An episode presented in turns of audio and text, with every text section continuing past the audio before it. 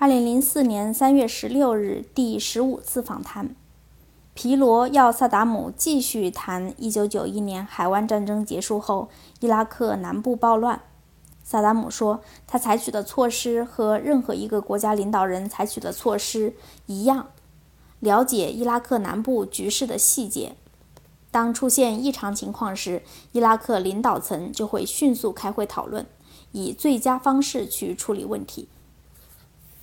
萨达姆说：“越过边界进入伊拉克的是伊朗达瓦党，他得到伊朗军队的援助。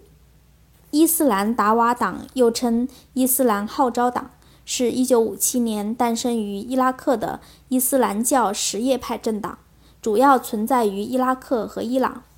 二十世纪六七十年代，霍梅尼在伊拉克南部伊斯兰教什叶派圣地纳杰夫。”流亡十三年期间，支持伊拉克达瓦党反对伊拉克政府。一九七九年，霍梅尼推翻巴列维王朝，建立伊朗伊斯兰共和国。当年，达瓦党总部从伊拉克移至伊朗首都德黑兰。之后，霍梅尼继续支持伊拉克境内的达瓦党进行反政府活动，包括多次暗杀萨达姆未遂。伊拉克达瓦党在两伊战争中支持伊朗，因此伊拉克政府就把国内什叶派的达瓦党视作最大的威胁。在两伊战争期间，西方普遍认为这个政党是恐怖组织。1980年，伊拉克政府取缔了达瓦党，伊拉克革命指导委员会在其成员缺席的情况下判他们死刑，大部分领导人逃往伊朗避难。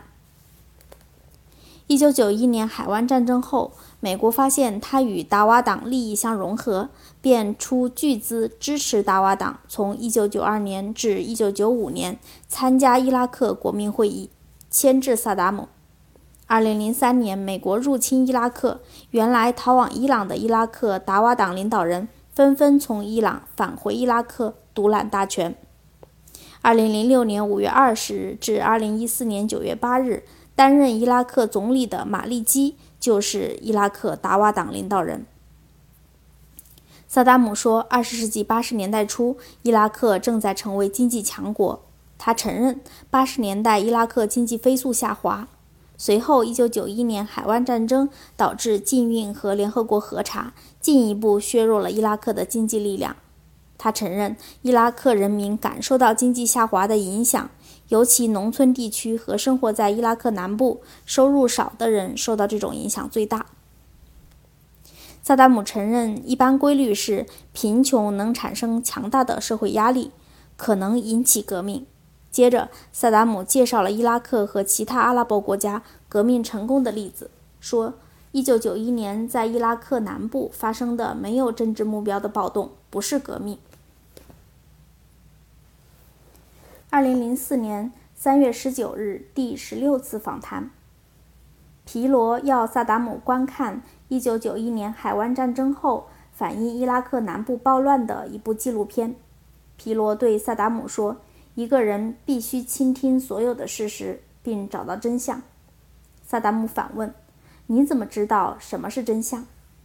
萨达姆补充说：“皮罗，你可以用可能有偏见的西方媒体确定真相。”他说：“你们的军队占领了我的国家，你是自由的，我是囚犯。”萨达姆说：“纪录片的解说词表明，布什总统鼓励什叶派起来反对伊拉克政府，这是他供认有罪。”萨达姆说：“纪录片的解说词说，布什总统鼓励什叶派起来反对伊拉克政府。”他说：“叛徒们奉一个外国之命起来反抗，并向他们自己的国家宣战。”二零零四年三月二十三日，第十七次访谈，皮罗通知萨达姆继续头一天的话题。他放映了一部一九九三年拍摄、由英国评论员迈克尔·伍德解说的长五十五分钟的纪录片《萨达姆·侯赛因的最新战争》。纪录片反映了伊拉克政府虐待南部什叶派和北部库尔德人以及失地阿拉伯人的情况。纪录片还议论，因萨达姆犯有这些暴行，将他绳之以法的可能性。萨达姆说：“现在他们抓住了我，让他们来审判我吧。”谈到伊拉克政府对待1991年南部动乱的态度，萨达姆说：“任何人的主要目标都是去制止暴乱并结束叛国行为。”萨达姆说：“这个纪录片不客观，不值得他去评论。他是为眼下反对伊拉克行动进一步寻找借口而制作的。”其中包括肢解伊拉克。萨达姆质问皮罗：“你觉得用这样一部宣传片来质问伊拉克总统，这合适吗？”他补充说：“我们应当停放这个节目。”萨达姆表示，他已经回答了皮罗提出的全部问题，断言不再评论这样的宣传片。二零零四年三月二十八日，第十八次访谈。皮罗要求萨达姆继续谈1991年伊拉克南部暴乱。萨达姆认为，前几次访谈他已经把这个问题的来龙去脉交代清楚了，没必要继续讨论。因此，他对此次访谈态度冷漠，认为皮罗提出的一些问题断章取义，不值一驳。除了反问，他不正面批驳。皮罗穷追不舍，他对萨达姆说。二零零三年联军入侵伊拉克后，又发现了一些描述一九九一年南部暴乱中复兴党行为的文件。接着，皮罗请翻译向萨达姆宣读了两份阿拉伯语文件。萨达姆对皮罗干涉伊拉克内政表示强烈不满，他质疑皮罗有什么权利询问一九九一年伊拉克内部事件。萨达姆问：“是因为你是美国政府的一个雇员吗？”二零零四年三月三十日，第十九次访谈。皮罗通知萨达姆，今天讨论伊拉克南部失地和世代居住在那里的失地阿拉伯人问题。萨达姆回顾二十世纪六十年代以后，他曾多次考察伊拉克南部失地。萨达姆将伊拉克南部失地描绘成任何人都会为他着迷。萨达姆说：“整个伊拉克都很美丽。”并且在此描述湿地很迷人。他说：“1981 年到1982年，我在湿地住了几天。”萨达姆说：“伊拉克政府与湿地的阿拉伯人关系良好，但是自从外国人进入那里以后，关系就变坏了。”他说：“湿地的一些阿拉伯人被伊朗腐蚀了。”萨达姆说：“伊拉克政府研究了在湿地为当地居民修建独立房屋。”但研究结果认为工程投资太大，也太复杂，特别是下水道和供电系统方面更为复杂。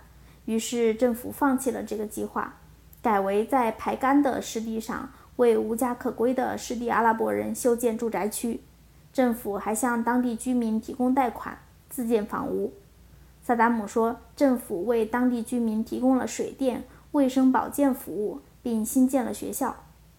萨达姆说。包括许多专家在内的整个民族参加了湿地排水工作。皮罗问萨达姆：“伊拉克政府排干湿地是否考虑过对环境产生的影响？”萨达姆回答说：“美国人不允许印第安人像他们在殖民地化以前那样生存。”他问道：“什么地方有禁止美国和欧洲公司破坏亚马逊森林的法律？”他说：“这是世界之肺。”